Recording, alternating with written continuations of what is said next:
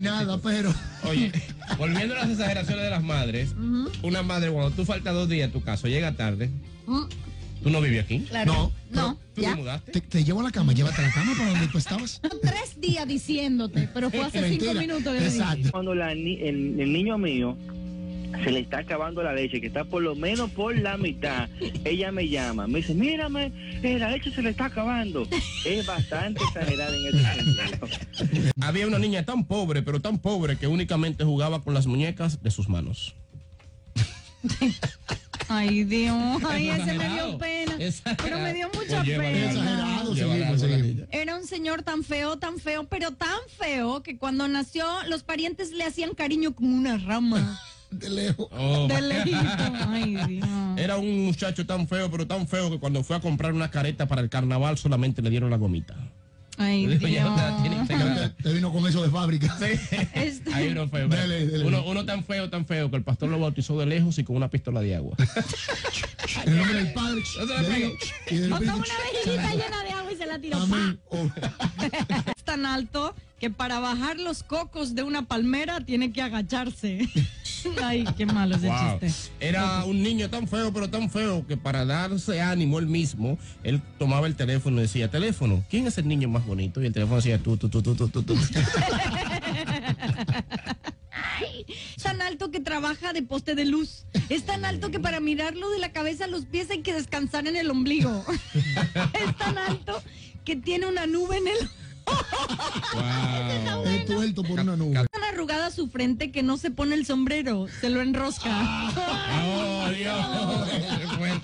Qué. Era un niño tan feo, pero tan feo que cuando nació el doctor, en vez de decirle a los padres felicidades, le dijo, bueno, hicimos todo lo posible, pero nació.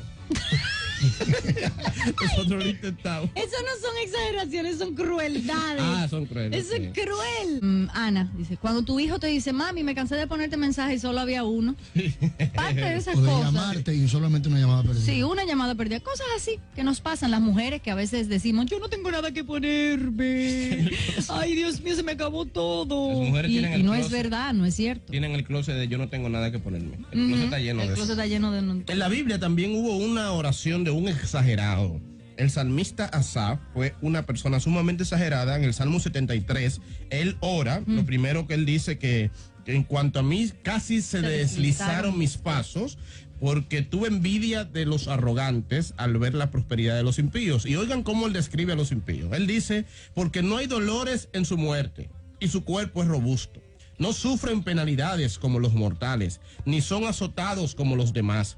Los ojos se les saltan de gordura, se desborda su corazón con sus antojos, se mofan y con maldad hablan de opresión, hablan desde su encumbrada posición y hacen todo y todo les sale bien. E- Ese tipo está muy exagerado porque mm, definitivamente ni todos los impíos le pasa eso, ni es verdad que no sufren las muertes, ni que no tienen penalidades. Claro que no, eso todo el mundo tiene penalidades. Pero ¿por qué Asaf actuó así?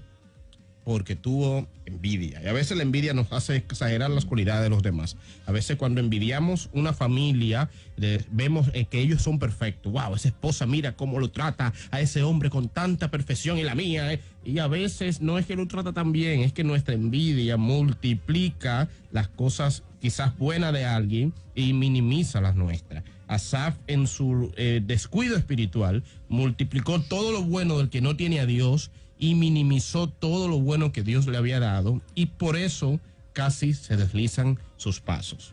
Hay que cuidarse de las exageraciones porque cuando tú quitas los ojos de Dios y pones los ojos en otro, exageras las cosas malas que otro hace y minimiza las cosas buenas que Dios ha hecho contigo.